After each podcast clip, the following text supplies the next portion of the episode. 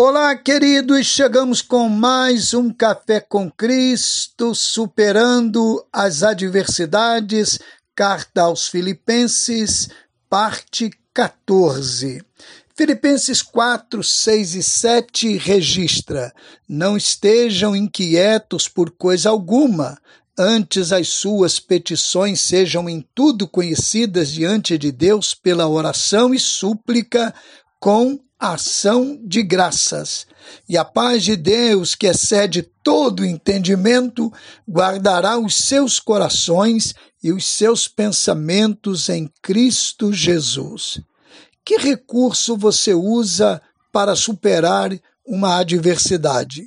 É muito comum encontrarmos pessoas que confiam plenamente em outras pessoas por causa do poder que detêm naquele momento.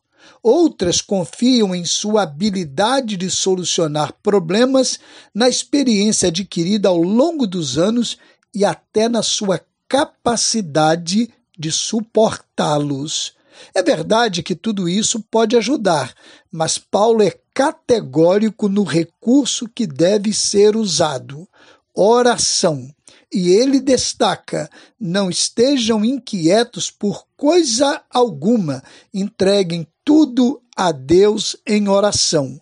Quem faz isso desfruta da paz de Deus, que excede todo o entendimento e tem guardados os corações e os pensamentos em Cristo Jesus.